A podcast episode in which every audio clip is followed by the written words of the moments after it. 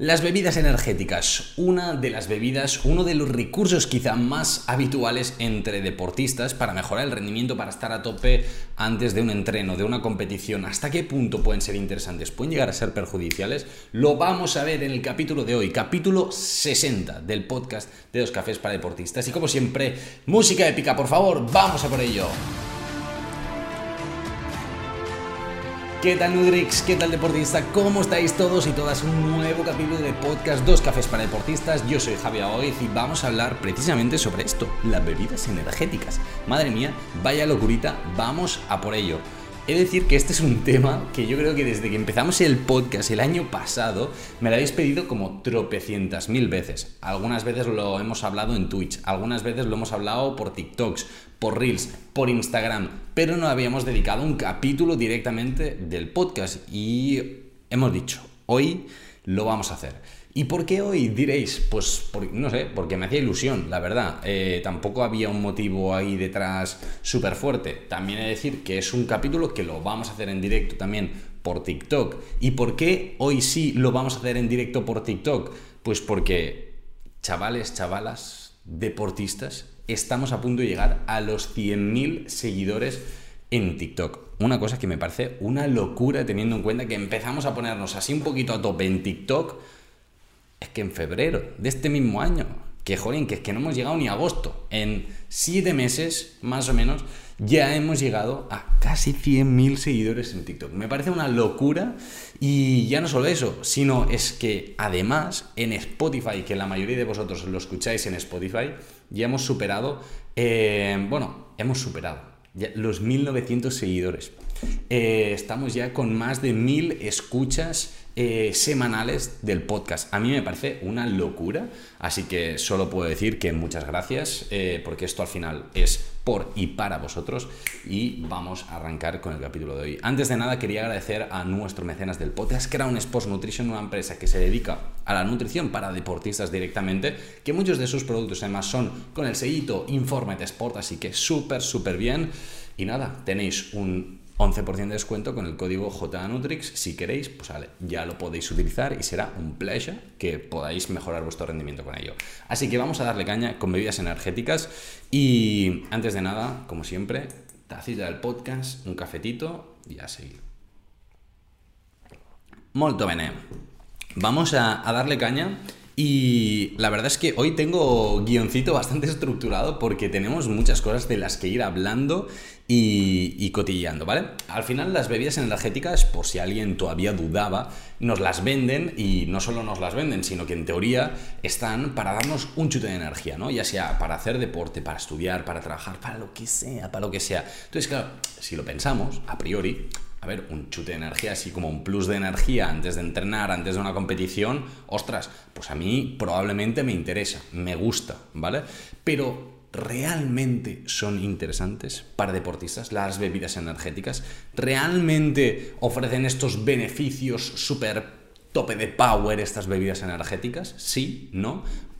¿Pueden tener algún problema para la salud? Pues lo vamos a desgranar, lo vamos a ver analizando ingredientes y cómo estos nos afectan al rendimiento deportivo en este capítulo. Así que vamos a ello.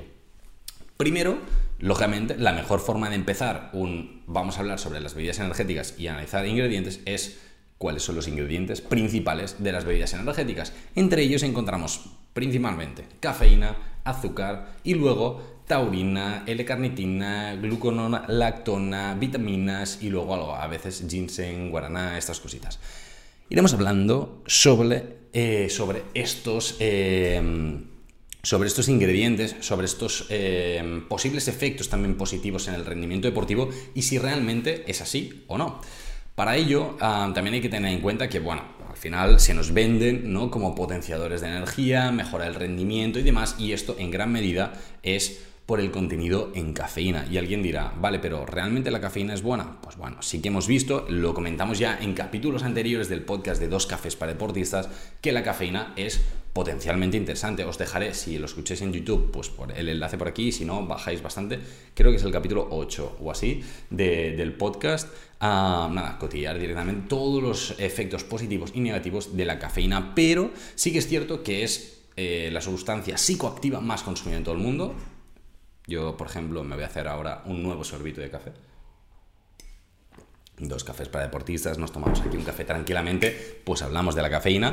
Y es cierto que la cafeína tiene muchos beneficios para los deportistas. Entre ellos, pues bueno, te permite estar más activo, mucho más concentrado, más despierto y por lo tanto mejora el rendimiento, ¿no? Retrasando fatiga, puedes estar mucho más a tope en entrenos, competiciones, eh, para multitud de deportes. Y por lo tanto, decir un, ostras, vamos a por ello, vamos a intentar potenciar este suplemento, sobre todo cuando entrenamos o competimos por la mañana, porque si vamos por la noche, cuidado, cuidado, ¿sí? Y ah, en este sentido puede ser algo interesante, pero no todo es tan bonito de la cafeína, porque alguien a priori podría decir, hey, perfecto, pues vamos a por ello. Pero ¿qué pasa? ¿Qué pasa? ¿Qué pasa? Que eh, también es cierto que tiene problemas esta cafeína y tiene cositas que nos pueden generar problemas. Recordemos, cafeína en grandes cantidades puede llevar a, darnos problemas a nivel gastrointestinal, que ves muy descompuesto el lavabo, tienes la barriga ahí súper revuelta y que te, que te duela, eh, puede favorecer una deshidratación, recordemos problemas de deshidratación a partir de un 2% que se ve afectado negativamente el rendimiento deportivo, pues eh, generarnos eh, taquicardias directamente y todos los efectos negativos que, también hemos hablado de, la cafeína en, en, capítulos anteriores, ¿vale? Entonces, alguien podría preguntar, vale, pero ¿cuánta cafeína tienen estas bebidas energéticas? Y si esta puede ser o no perjudicial. Entonces, vamos eh, paso por paso. Vamos a hablar sobre todo de las dos principales. Yo no suelo hablar eh, de muchas marcas, pero vamos a hacerlo porque son las dos principales más consumidas en España y son el Red Bull y el Monster.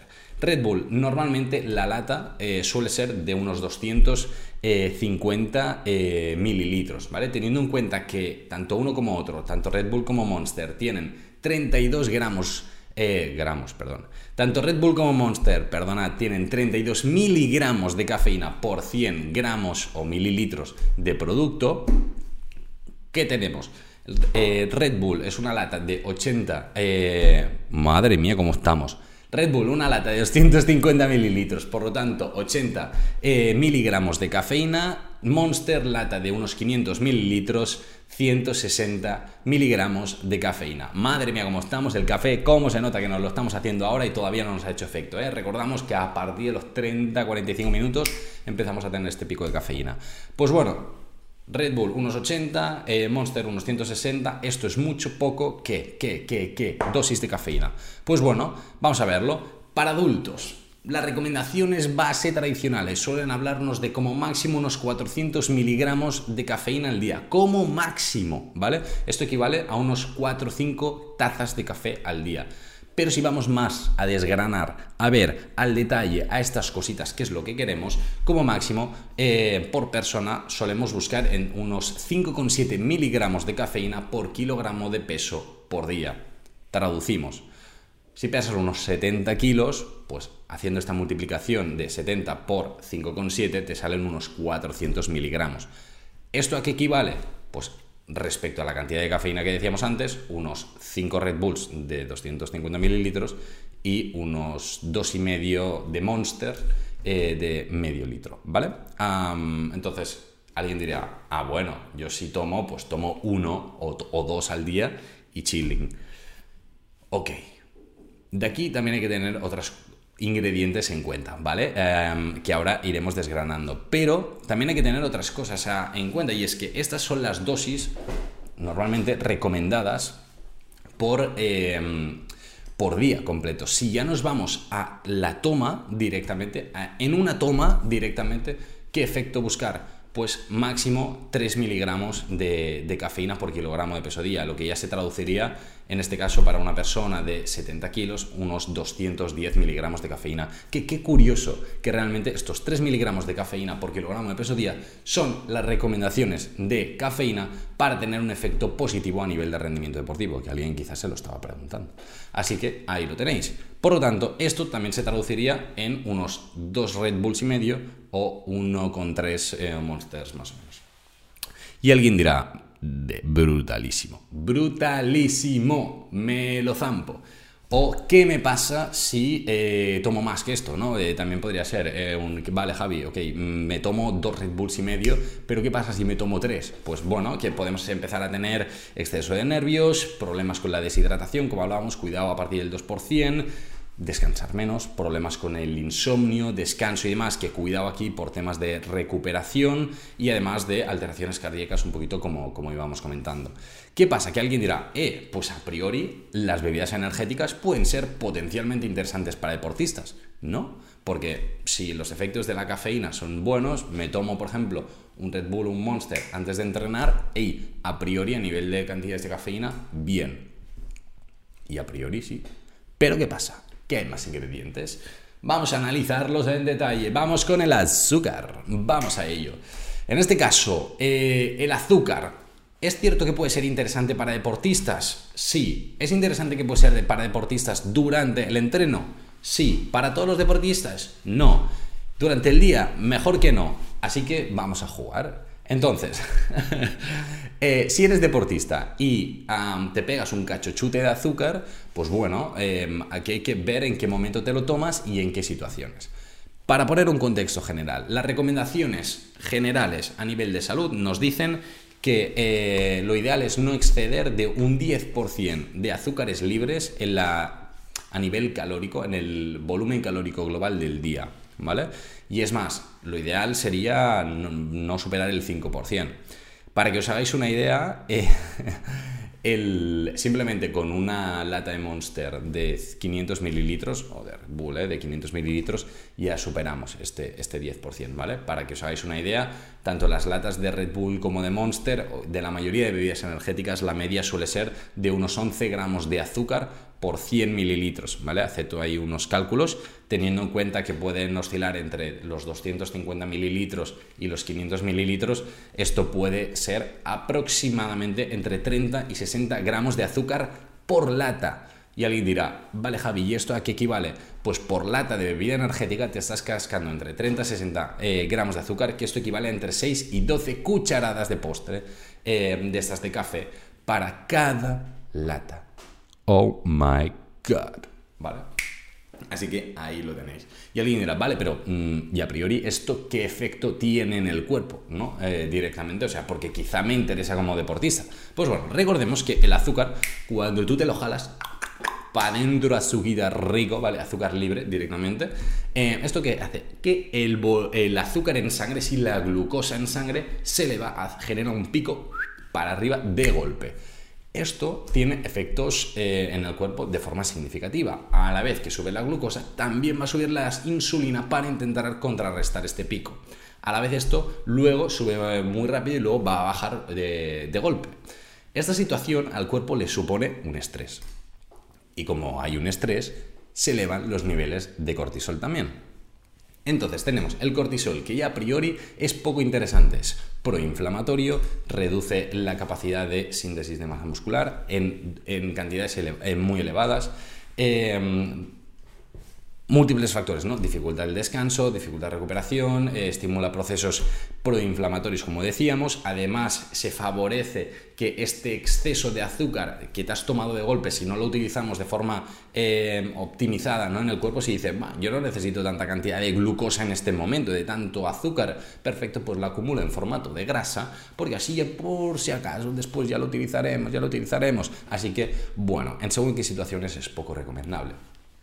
Sí que es cierto que en algunos deportes muchas veces diréis, Javi, tío, pero es que hay veces que en una carrera me dices que eh, me casque entre 30 y 60 gramos de azúcar.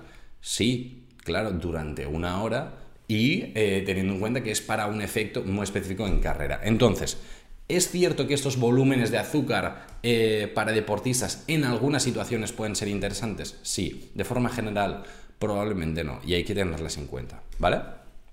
Además, alguien podría decir, vale, pues chilling, yo no me tomo el azúcar y como la mayoría de estas bebidas, Red Bull, Monster y la mayoría de bebidas energéticas actualmente tienen la versión fit o versión sin azúcar, ah, pues perfecto, me la tomo y listo.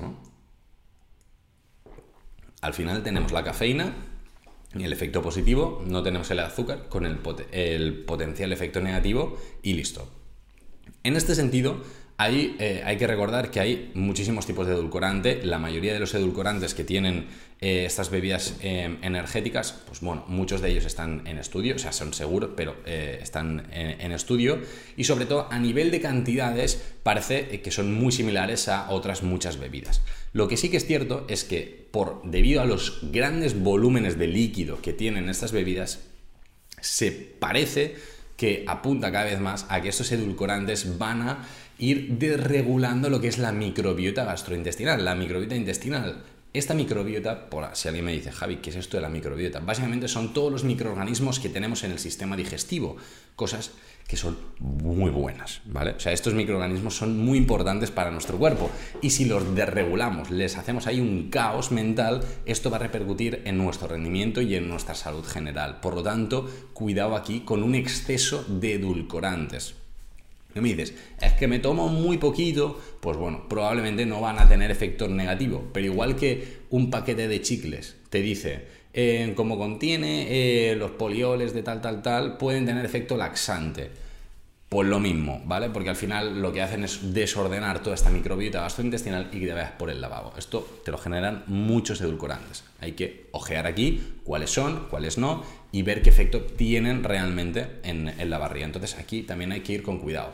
Actualmente, por la evidencia que hay, entre azúcar y no azúcar, pues probablemente te voy a decir que te pilles la de, eh, de los edulcorantes, pero bueno, vamos a ir viendo eh, cómo te sientan y cómo no y valorar si realmente es la mejor opción una bebida energética. Esto lo hablar, te, lo, te lo digo al final del capítulo. Quédate, quédate y te lo comento, ¿vale? Hemos hablado del azúcar, hemos hablado de la cafeína y ahora vamos a ingredientes que también suelen estar presentes en la mayoría de estas bebidas y que, eh, bueno, son como mínimo curiosos. Vamos a ello. Taurina. Taurina en las bebidas energéticas se encuentra casi siempre, porque, hombre, porque ya te lo ponen como que va a mejorar tu rendimiento, al final es un aminoácido que lo encontramos en multitud de alimentos, que además es súper importante para la regulación de muchos procesos a nivel interno y por lo tanto diríamos, hey, bien, bien, bien, ¿qué pasa? Que las dosis de taurina eh, que hay en la, en la bebida energética podríamos decir, ostras, eh, vamos a ver si tienen un efecto positivo o un efecto negativo. Pues bueno, los estudios eh, científicos actuales nos dicen que a priori efectos negativos no tienen. Y diremos, hey, perfecto, entonces de una, ¿no? Eh, nos interesa también porque tienen taurina.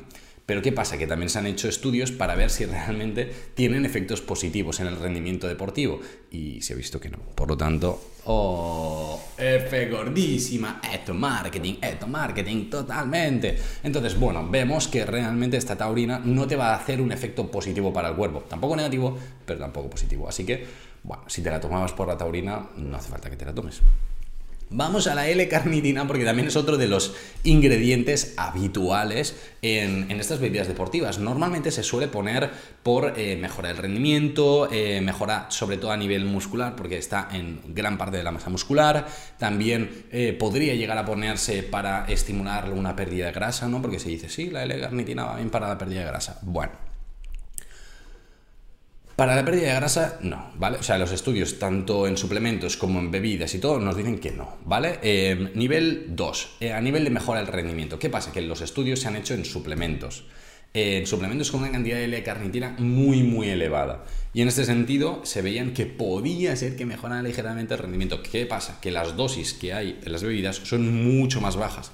Y por lo tanto, no hay evidencia que realmente las dosis de L-carnitina en estas bebidas energéticas te supongan una mejora del rendimiento. Por lo tanto, si también te estabas tomando esta eh, bebida energética por la L-carnitina, estás tirando tu dinero. Así que puedes cambiar de bebida.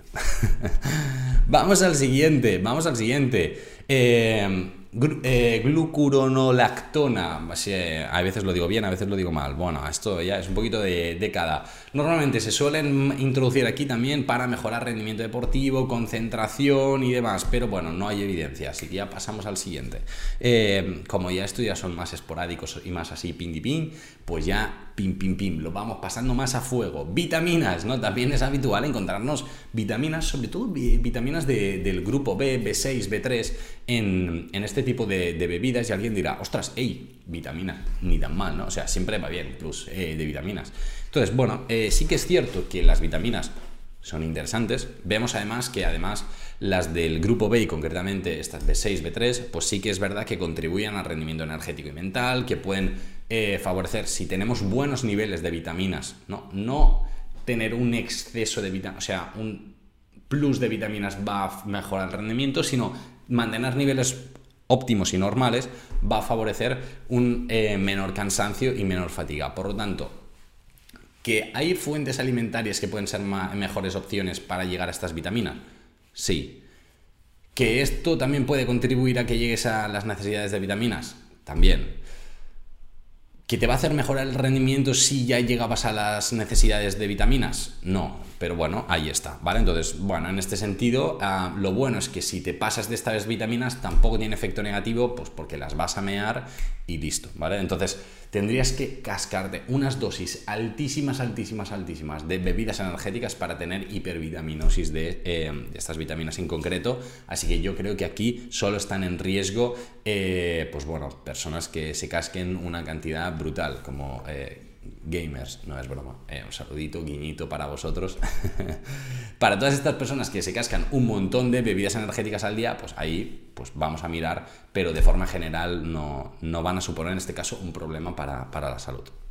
Luego tenemos a ginseng, guaraná y demás, que son eh, principios bioactivos, principios activos directamente de, múltiples alimentos que se utilizan incluso para fármacos, que pueden tener efectos eh, biológicos en el cuerpo y suelen ser eh, también, bueno, suelen ser, no, en este caso tanto ginseng como guaraná a base de, plantas, ¿no? Origen plantitas. Entonces, ¿qué pasa? Em, que en este caso, a nivel de rendimiento deportivo, em, el ginseng, por ejemplo, tampoco se ha visto que tenga un efecto muy positivo en el rendimiento a la vez, vemos que está contraindicado, por ejemplo, para personas con arritmias. Entonces, ostras, teniendo en cuenta que tenemos niveles altos de cafeína, cuidado con las arritmias y más, pues mm, cuidado, ¿vale? O sea, si eres una persona que tiene arritmias, pues no te lo tomes.